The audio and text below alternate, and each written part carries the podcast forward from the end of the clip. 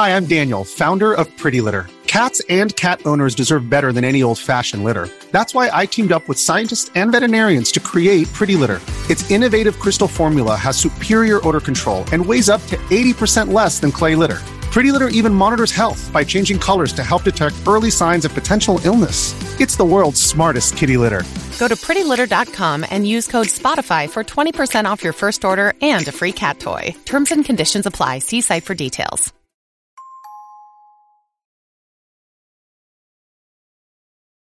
2003年9月28日無職の男が広島県東城町に住む一人暮らしで裕福なお年寄りがいるとの情報を聞きつけ金目のものを取ってやろうと家を探していた。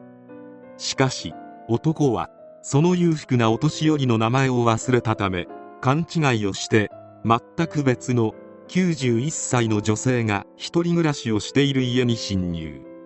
男が部屋を物色している最中にその女性に目撃されてしまったため命を奪ってしまった。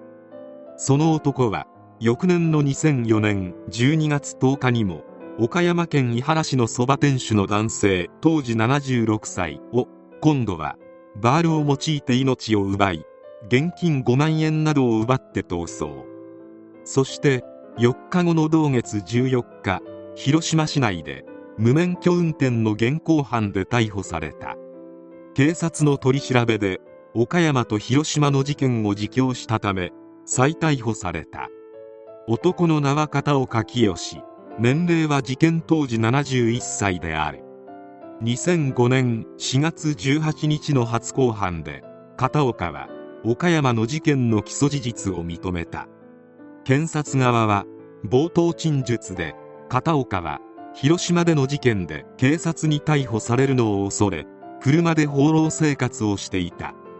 事件当日タイヤがパンクし修理代などを得て放浪生活を続けるため犯行を決意したと指摘した。その後の6月10日の公判で片岡は広島の事件の起訴事実を大筋で認めた。片岡がなぜこんなことをしたのかを問われると同居していた元妻の実母の介護のため外出できず収入がなくなり借金して生活費に充てるようになった。2003年9月末の支払い資金がなくなり被害者を襲って金を奪うことを決意した。と動機を明らかにした。しかし往生際は悪かったようで片岡はその後の公判で広島の事件について被害者を脅して金を借りようと思っただけで命を奪うつもりはなかった。首をロックした後落ちたと思いすぐ手を離したと主張を変更。命を奪おうとしたと指摘されたことは明確に否定した。もちろんこのようなやむにやまれずやってしまった悲しい犯行であるはずがない。検察はさらに片岡の事件前後の行動を調べた。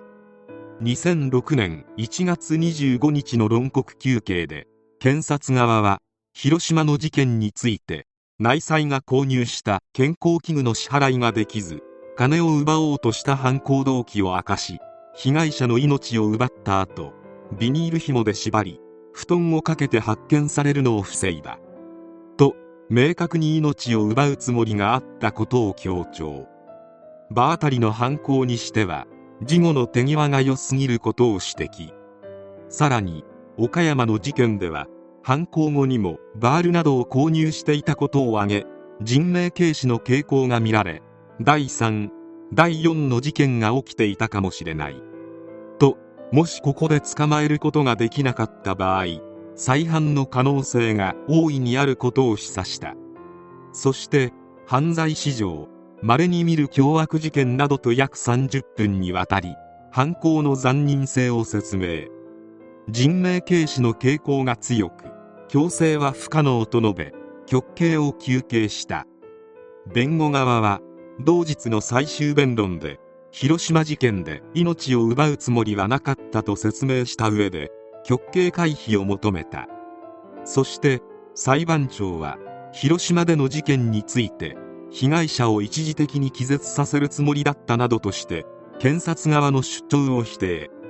金銭目当ての自己中心的な動機で2人の命を奪い広島岡山両県の高齢者を不安に陥れるなど社会的影響も大きいとしながらも責任は極めて重大で死刑の求刑にも相当な根拠があるが被害者の遺族に謝罪の手紙を送るなど参酌すべき事情もある。強制措置が全く不可能とまでは言えないと理由を述べ極刑回避の判決を下した。こんな理不尽なことがあっていいはずがない。片岡の強制が可能かどうかではなくこのままでは被害者が報われない。量刑不当を理由に検察側がすぐに控訴。控訴審で検察側は犯行の下見をした際に被害者に顔を見られており命を奪うつもりで襲ったと改めて指摘。これに対し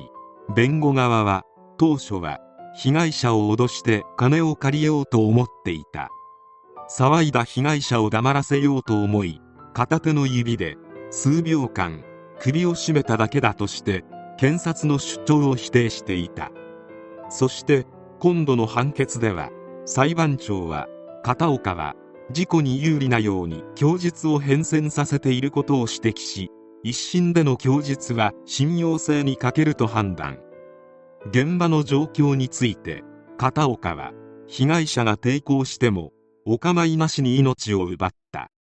その後も救命救護の措置を取らず毛布を頭からかぶせて金品を物色したと明確に命を奪うつもりがあったことを認め一審判決には事実誤認があったとした。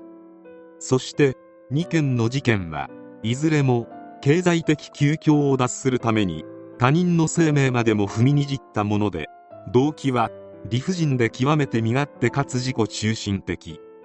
同情すべき点はいささかもないと一刀両断。そして極刑をもって望むほかないとし一審を破棄した。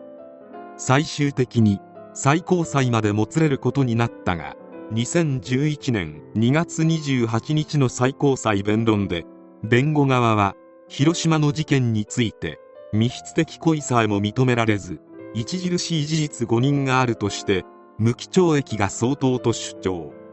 検察側は上告棄却を求めた。結局極刑判決は覆らなかった。判決理由で裁判長は金品目当ての犯行動機に酌量すべき点はなく人命軽視の態度は強い非難に値する。犯行対応も必要。残虐で落ち度のない2人の命を奪った結果は誠に重大だと指摘。高齢で反省や謝罪の態度を示している点などを考慮しても極刑はやむを得ないと述べた。こうして片岡の極刑は今度こそ確定した。極刑確定時の片岡の年齢は79歳。これは極刑確定時の年齢としては戦後史上最高齢であるとのこと。そして刑執行をだらだらと待つ間に片岡はアルツハイマー病を発症。病院にて手厚い治療を受けていたが2016年2月14日アルツハイマー病に伴う摂食障害と衰弱により安らかにこの世を去った。金持ちと噂の老人の名を聞いただけで襲って金を得ようとするのも大概だがその老人の名前を忘れて別の人物を襲うとはもはや老害といった言葉で済ませられないひどさである。落ち度のない被害者とは別に片岡は罰を受けることなくこの世を去った。結局片岡以外誰も救われなかった事件である。